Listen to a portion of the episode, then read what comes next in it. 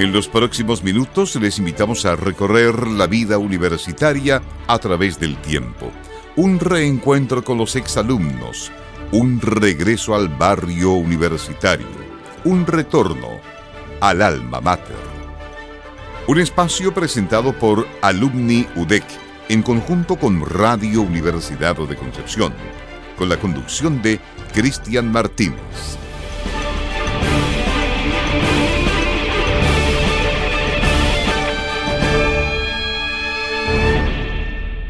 Hola, ¿qué tal? Muy buenas tardes. Bienvenidos a Alma Mater, el programa de Alumni UDEC y Radio Universidad de Concepción, que como todos los miércoles nos invita a conversar con nuestros queridos exalumnos y exalumnas de aquí, de Concepción, de Chile, del mundo.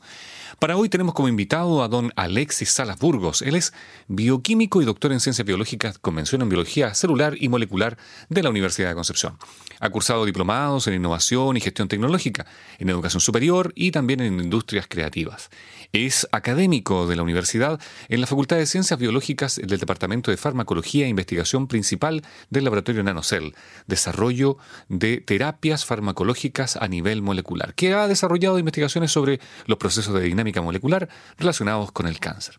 También es director del Nodo de Aceleración de Impacto Territorial de la CTCI ANID, Organización Civil Público-Privada de Comunicación y Articulación de la Ciencia en el Territorio para un Desarrollo Sostenible, con una planificación basada en misiones y del Centro también de Supercómputo de la Universidad de Concepción, de Southern GPU Cluster.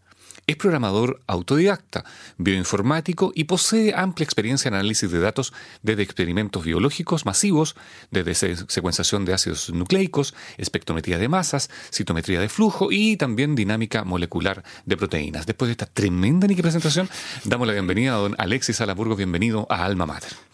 Eh, buenos, buenos días. Eh, muchas gracias por la invitación. Bueno, uno cuando escucha eso dice, chuta, ¿cómo, ¿cómo, uno va haciendo cosas y va construyendo y va pasando el tiempo igual? Exacto, ha, pasado. ¿eh? Sí, va pasando el tiempo, pero ahí seguimos con, con energía todavía y eh, formando equipos, que eso es clave eh, para poder lograr eh, muchas cosas, eh, el individualismo ya no, no existe. No, aquí, aquí en la universidad no, todo es interdisciplinario prácticamente. y, equipos, equipos de trabajo. Exactamente. Pero vamos al principio de todo. Vamos al inicio de todo esto. ¿Cómo es que Alexis Salaburgo se interesa por bioquímica y estudiar en la Universidad de Concepción? Mira, esa historia em, es una historia bien entretenida en el sentido de que, de que yo soy eh, criado en Lota, entonces vengo de una ciudad que está un poco lejana, si bien no es tan lejos, pero eh, mientras más años atrás era más distancia, claro, pero estamos hablando de una hora, un poco más de una hora de viaje. Y eh, pese a que en mi familia existen personas que estudiaron en la universidad, yo no tenía una perspectiva muy clara en la universidad. Tal vez maduré un poco tarde. Entonces, o sea, igual había influencia por medio. Eh, no tanto en realidad y no tenía mucha presión de mis padres en general para estudiar nada porque siempre fui un, muy buen alumno, muy buen estudiante y eh, prácticamente me dejaban tomar todas mis decisiones ah, solo. Entonces eso no es tan común, pero ellos eh, confiaban mucho en, nuestras capacidades. Somos tres hermanos y nos dejaban bastante tomar nuestras propias decisiones. De hecho, yo no ingresé inmediatamente a la universidad. Estuve, estuve un año corriendo, ah, ya. como Forrest. Corrí un año, paré y dije ya, voy a ingresar a la universidad. Fue algo así. algo así, algo así. ¿Y por qué bioquímica? Eh, ya, eh, en general eh, yo conocía algunas carreras de la universidad y había venido muy poco a la universidad. Había venido yo creo que una vez. Entonces conocía las carreras del área de la salud y conocía alguna ingeniería y tengo muchos familiares que son odontólogos. Entonces, eh, eh, tenía buenas notas y mi, puntaje me alcanzaba eh, para elegir casi cualquier carrera y postulé a odontología. Odontología, ya, ok, por otro lado. Y segundo, bioquímica. Ah, ya. Y luego, eh, cuando tuve que tomar la decisión, dije, no, ya eh, voy a desechar ontología y me quedé en bioquímica para probar ese año eh, de qué se trataba la universidad. tenía habilidades. No era, no era la expectativa, en realidad. Sí, no, no, tenía, no tenía un conocimiento, pero no conocía a cabalidad la carrera, ni, ni, mucho menos había visto más. Ya estamos hablando del año 96. Hace poco, ¿no? sí, hace un poquito atrás. Entonces no conocía las mallas, no, no había internet, estaba recién la internet. entonces yo tenía habilidades, me gustaba mucho la matemática, la química, la biología. Entonces, había, bioquímica. bioquímica había una inclinación ahí. Como que sonaba, sonaba de acorde a, los intereses. Y luego cuando ingresé, em, formé un, un, grupo de compañeros, un equipo de, de, compañeros, con nos, nos, nos, nos, formamos, todos nos coordinamos por afinidad y nos fue bastante bien. De hecho, en bioquímica eh, ese año solo aprobamos siete. Eh, un ramo que era anual, que se llama oh. la química general, que era un año en ese, en ese tiempo. Entonces, si uno eh, reprobaba ese ramo, era un año entero. Era un año completo entero, que a veces no es tan malo reprobar un año en el sentido de que da tiempo para pensar y a veces cuando uno está en la máquina día a día no, no te da un tiempo para reflexionar lo que estás haciendo. Pero en, en ese momento, eh, ese, ese grupo de compañeros pasamos. Y ahí pasé yo igual. yo creo que me arrastraron, pero pasé. Porque aproveché la vida académica de manera integral. ah, muy bien. Fue, un gran... la vida universitaria, la vida universitaria. Claro, un buen... Un buen, un buen eh, un buen aliciente el, hecho de, de, empezar con el pie derecho y aprobar de, partida, química. Bueno, y, entonces ya es como la primera anécdota que, cuenta nuestro querido Alexis Salasburgo, que aquí estamos en, en, Alma Mater, en Radio Universidad de Concepción, eh, conversando con respecto a la vida universitaria. ¿Y qué tal el, pregrado? ¿Cómo pasó el pregrado? Eh, bueno, luego eh, estuvieron bioquímica, tiene una alta exigencia de laboratorios y en general eh, yo tenía ciertas ventajas en el sentido de vivir lejos, porque tenía que sí o sí estar todo el día acá en la universidad. Entonces, no solo estudiaba, sino que hacía una vida universitaria completa, almorzaba acá, eh, salía, estudiaba con mis compañeros, íbamos a la biblioteca, iba a los computadores, ahí conocí los computadores, internet, cómo funcionaba. Me enseñaron a jugar en los computadores con unos juegos de rol medio primitivos, pero que en el fondo eh, me mostraron cómo funcionaban los sistemas Unix eh, oh, y entendí cómo funcionaba todo ese sistema. Y luego, eh, bueno, la universidad también te va dando la formación académica, pero también te va dando experiencia eh, de relacionarse con compañeros de otros lugares. De hecho, a todos los compañeros nos ponían el nombre de donde, de donde veníamos. Ah, y yo creo entonces que Salzburgo era el, Lota. El Lota, típico. De hecho, había mucha gente que no sabía mi nombre hasta como... tercer año. Hasta como tercer año. que típico eso. Está, estaba, no sé, el Chillán, el Coquimbo, el Serena. Entonces, a todos nos ponían nombre porque antes eh, era muy difícil ver gente de otros lugares. Y de hecho, de otros países también era, era poco a veces. Si llegaba alguien, no sé, de España a Lota, por ejemplo, era el español, pues, y todos sabían quién, era. quién era. Eh, eh, y eso, eh, bueno, ahora estamos más globalizados en cierta, en cierta forma, pero en ese momento era muy común eso. Entonces, yo fui en Lota ahí varios años y todavía, todavía me recuerda mucha gente y me, con de dónde vengo. ¿Y, qué, ¿Y qué tal los profesores? ¿Qué tal la, la asignatura. Eh, bien, bien. Eh, había un. En, en, ese tiempo los profesores tenían la imagen que uno se imagina de un académico así bien formal, eh, con mucho conocimiento. con esa seriedad absoluta. Un poco de seriedad absoluta. Y de hecho había un gran respeto por, por, la, por la clase. Y ese respeto se evidenciaba en que.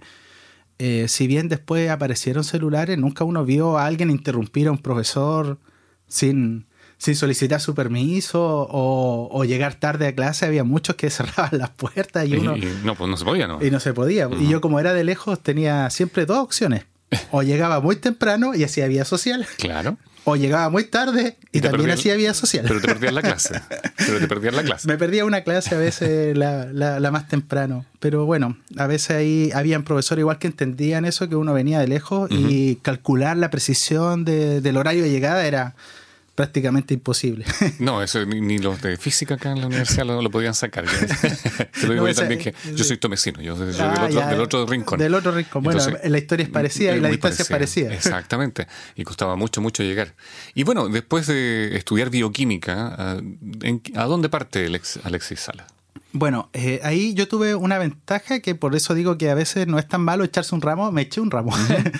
Pero cuando me cuando reprobé ese ramo, que fue por, por muy poco, eh, me dio espacio para trabajar en los laboratorios. Ya. Entonces, como yo tenía que quedarme todo el día acá en Concepción, eh, aprovechaba el tiempo de ir a, investigar cómo se trabajaba en los laboratorios. Y como conocía mucha gente de la carrera de distintas años de ingreso, ellos me contaban cómo funcionaban algunos laboratorios. Entonces ahí me fui a trabajar a algunos laboratorios, a hacer experimentos con células, hacer cultivo de células para ver cómo funcionaba. Después me gustó la estructura de proteínas, cómo funcionan las proteínas, cómo se generan los aminoácidos, las interacciones biofísicas relacionadas. Y ahí me di cuenta que me gustaba eso. Y fui, y esta historia, esta es una historia súper buena, fui a un curso internacional que en ese momento no habían tantos cursos. Y ese curso era de, proteínas de membrana y era en Valdivia. Y yo me inscribí solo, tomé un bus y llegué allá como a las 7 de la mañana. El curso empezaba a las 10, llegué como a las 7, me fui en la noche y, ingresé al curso. Pues. Y en ese curso eh, conocí gente de la Universidad Católica, de la Universidad de Chile, de, la, Universidad de Valdivia, eh, de la eh, Universidad Austral. Austral. Y y yo creo que era como el más interesado en el curso de todo, porque igual entendía mucho de lo que estaban presentando. Entonces, al entenderlo y empezar a eso, eh, estaba presentando la, la, persona que cristalizó la primera proteína membrana. Cristalizar una, una estructura significa conocer eh, un plano, un plano como de un edificio y tener ese plano con todas las habitaciones, todos los, los muros y cómo está formado. Y esta persona había logrado definir ese plano para la primera proteína de membrana cristalizada que era la rodoxina. Eh, y era, estaba dentro del equipo. Entonces hubieron ese tipo de, presentaciones y yo quedé asombrado con eso. Y ahí. Con las eh, eminencias mismas. Sí, pues, y ahí tuve. tuve eh, hubo un profesor que hizo una presentación y no sabía cómo, por qué había sucedido un resultado de su estudiante de doctorado, que había terminado su doctorado, y yo sí sabía lo que había pasado. Entonces, la epifanía misma. Sí, y yo estaba al lado ahí con una estudiante de él. Y yo le dije, yo sé lo que pasa, pero dile. Y yo no quise decirle inmediatamente, sino que esperé que terminara. y ahí le dije al ladito lo que pasaba. Y él me dijo, tienes razón. Eso es. Te, invite, te has ganado una ida al Congreso Mundial de Colesterasa, que era en Chile, pero era un Congreso mundial. Mundial y fui al Congreso Mundial, como en dos meses. y ahí, Pasaje gratis, prácticamente. Pasaje gratis y todo. Y ahí yo nunca había estado en un hotel con buffet, con todo pagado. Entonces me acuerdo que en el buffet comí de todo como estudiante. como ah, Había que aprovechar. sí, como estudiante de primer año comí de todo y luego miré la, la, mesa de los postres y me cayó una lágrima. Porque ya no podía comer más. No, claro, no, había más espacio. ya, se ya se imaginarán qué fue lo que cené. Solo postres. Solo postres. Solo postres. qué genial, qué, buena historia. Y bueno, y ahí literalmente fue un armar redes inmediatamente, de inmediato. Bueno, es que eso es parte también de la iniciativa de cada uno. Uno a veces eh, tiene como miedo de, decir cosas. Tampoco hay que abusar, porque hay gente que, hay que abusar. Pero si uno tiene una, cierta confianza y está preparado, eh, puede comunicarse. Una, claridad. y sí, y uno tiene que aprovechar esa oportunidad de comunicar algo, porque lo peor que puede decir, oye, en realidad no, no creo que sea eso, o no tuviste razón, o no te escucharon. Claro pero no perdiste más de dos minutos. Claro, no, fue, y, puedes ganar una ida a un congreso mundial con todo pagado y abrir un montón de puertas. Bueno, y luego te, inclinas, bueno, con, eso ya, con esa, con esa, con ese puntapié inicial, te inclinas absolutamente en lo que es la investigación. Pero cuéntanos ahora con respecto a esto que hablaba yo al inicio de la, de la presentación de Nanocell un trabajo que es interdisciplinario, que se desarrolla en, este laboratorio. Y, la línea de investigación, ¿cuáles han sido sus principales avances? Sobre todo en el, área del cáncer. Que, bueno, yo, soy bueno para contar historias. la voy a tratar de, resumir, porque Tenemos, lamentablemente tenemos pocos poco minutos. pero esta historia les voy a contar la historia de por qué se llama nanocell. Eh, resulta que eh, cuando uno ya empieza a conocer el mundo de la investigación, empieza a ver cómo funciona el laboratorio, cómo trabaja, y los laboratorios funcionan con proyectos. Entonces uno tiene que desarrollar un proyecto o objetivos, probar una hipótesis, algo que sea muy relevante o que no haya sido eh, conocido, y ahí existe una, la emoción de investigar. La emoción de investigar, en cierta forma, yo la he vivido cuando uno ve un fenómeno que uno sabe que nadie más lo ha visto. Ah. Es el primero en ver esto. Entonces uno dice, oh, soy el primero que veo esto. Y, y, ahí uno lo empieza a escribir, empieza a ver cómo funciona y eso te va conectando otros puntos. Entonces, toda esta investigación y estos proyectos necesitan de financiamiento. Claramente. Entonces, estos financiamientos son concursos que hay abiertos de distinta índole. Hoy día la Agencia Nacional de Investigación y Desarrollo, Corfo, los gobiernos regionales tienen fondos que podrían estar asociados con este tipo de, iniciativas, de investigaciones. Eh, en ese momento, eh, yo empecé a explorar ese mundo y encontré que estaban estos proyectos de la NIT que eran del área de Explora, que eran para educación de la ciencia. Ah, y como yo estaba en primer año de doctorado en ese momento, dije, voy a postular un proyecto Explora.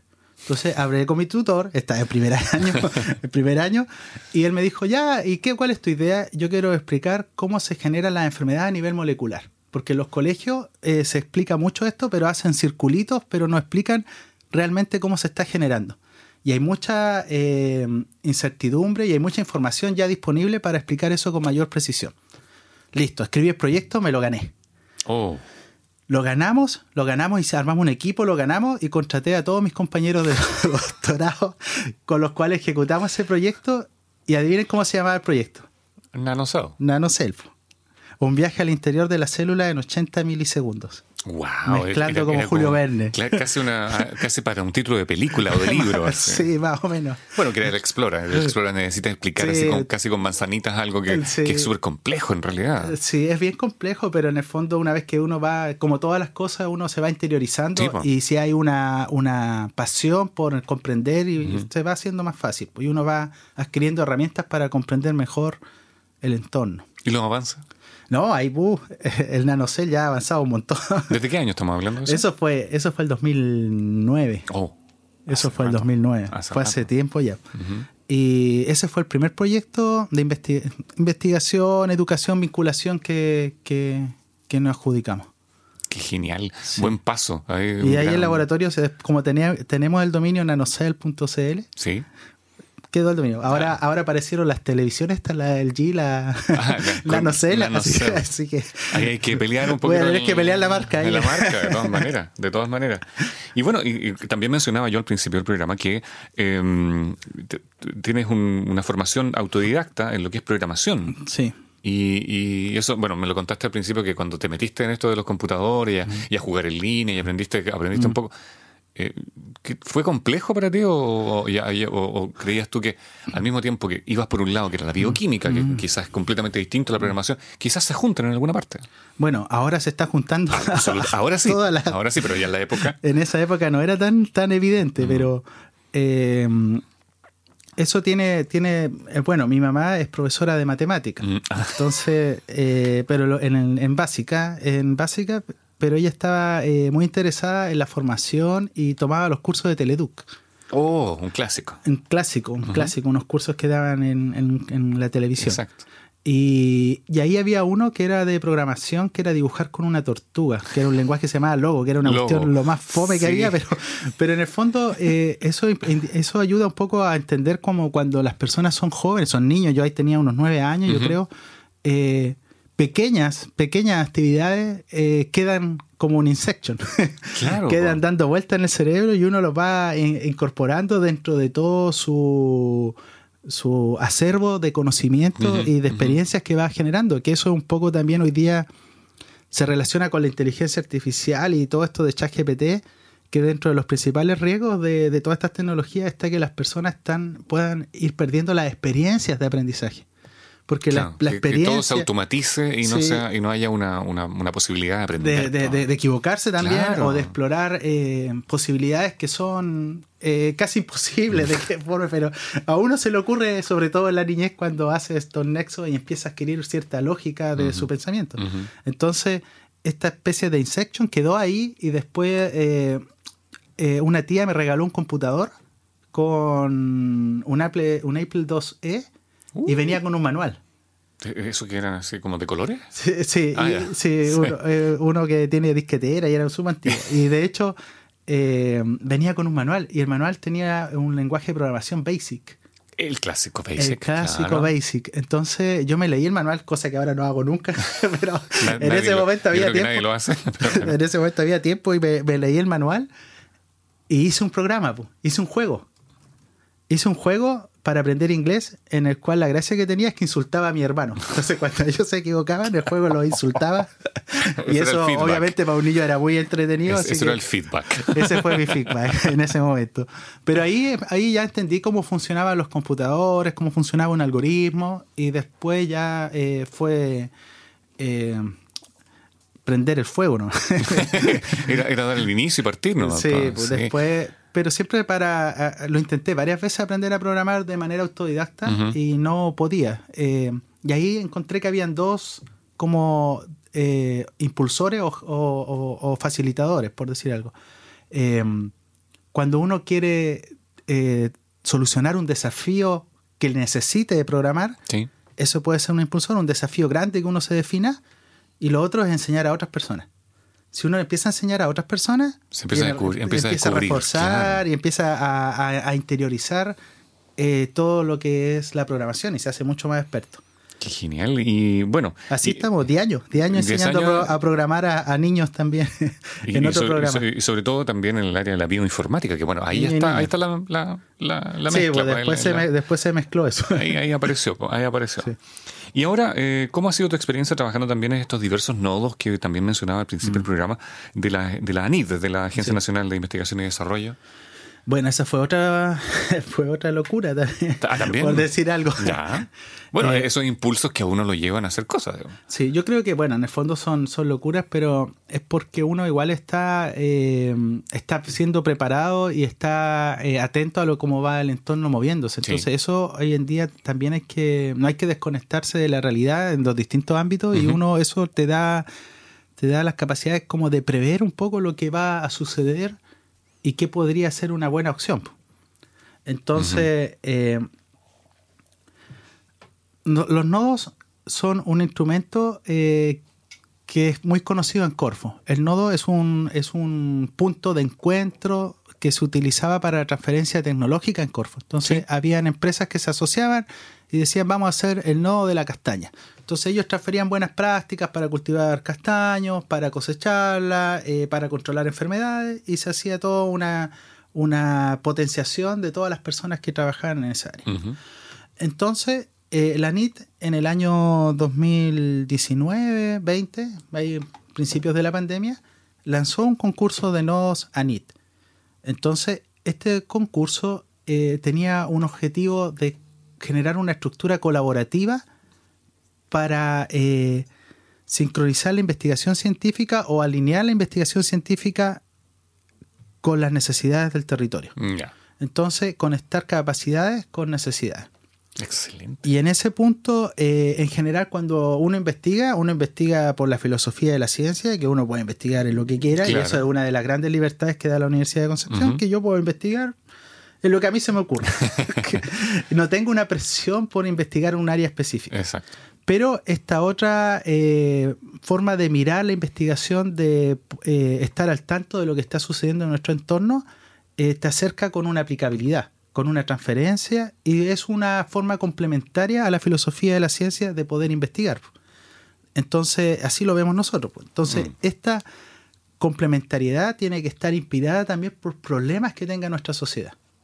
Entonces, no solo por una filosofía, por un desarrollo científico personal o de conocimiento de la ciencia, que, pues, que es muy importante y seguro que también va a tener aplicabilidad en cualquier futuro. Claro, pero, pero que sea más o menos inmediato también. sí, hay cosas que son inmediatas, otras que uno ni siquiera prevé que va a suceder, pero a veces sucede. Y lo otro es, son problemas que ya están sucediendo y que necesitan una intervención académica o multidisciplinaria y hay que empezar a afrontarlo. Y ahí eh, a nosotros se nos ocurrió eh, incorporar la teoría de misiones, que estaba recién siendo desarrollada, que es como una. Mm, es buscar un objetivo común entre distintos actores y este objetivo común empezar a atacarlo desde distintas perspectivas. A empezar a, reducir eh, lo que sea la gran misión. Y las misiones tienen una estructura que tiene que ver con el porcentaje que yo voy a impactar en esa misión y en cuánto tiempo la voy a realizar. Por ejemplo, nosotros estamos trabajando en reducir la mortalidad del cáncer en la macrozona centro-sur el cáncer hoy día es la primera causa de muerte en salud y la mortalidad es altísima. El cáncer gástrico, hay algunos cánceres de colon, mama, próstata, que son de mayor prevalencia. Pero hay, mucha información que no se sabe. Entonces hay tres problemas generales que son los datos territoriales de los cuales eh, no hay datos eh, oportunos muchas veces y tampoco completos de estas patologías para programar investigaciones o intervenciones e, y e también, claro. Y, eh, la comunicación bidireccional, comunicarse con el territorio y entender los problemas del territorio y también comunicar los avances científicos relacionados para que la gente esté empoderada y eso permite también que ellos quieran participar en otras investigaciones. Eso es algo clásico que muchos científicos hacen investigaciones y después no van a entregar los resultados o, se lo guardan. O, se lo guardan o, toma tiempo y se pierde la relación. Pero es muy importante cuando uno investiga con la comunidad entregar después los resultados de cuál lo que participaron para poder eh, generar un, vínculo con ellos y finalmente eh, la articulación entre los distintos actores porque esta región es una región compleja hay muchas capacidades y todos trabajamos en distintos puntos, es muy difícil que alguien se compita con otro. Generalmente mm. somos totalmente complementarios. Entonces, tomando todos estas, estas, estos rasgos, usando misiones, nosotros desarrollamos una metodología eh, que es adaptada desde la de Mazucato, donde nosotros incorporamos dos elementos claves, que son un observatorio de información para poder ponerle cuánto vamos, a, cuánto vamos a influir en esta misión vamos a reducir la mortalidad en un 20, un 15, un 10%. Entonces, para poder ajustar ese número, necesitamos, necesitamos tener un observatorio de información, de datos. Los datos. Para poder ajustar el número. Y no decir, ah, vamos a reducir la mortalidad un 30%. Y no llegan ni al 10. Y no llegamos ni al 10. o, no sabemos en realidad cuánto, es, cuánto significa ese desafío. Entonces, mm. necesitamos información. Y también para definir el horizonte, en cuánto lo vamos a lograr.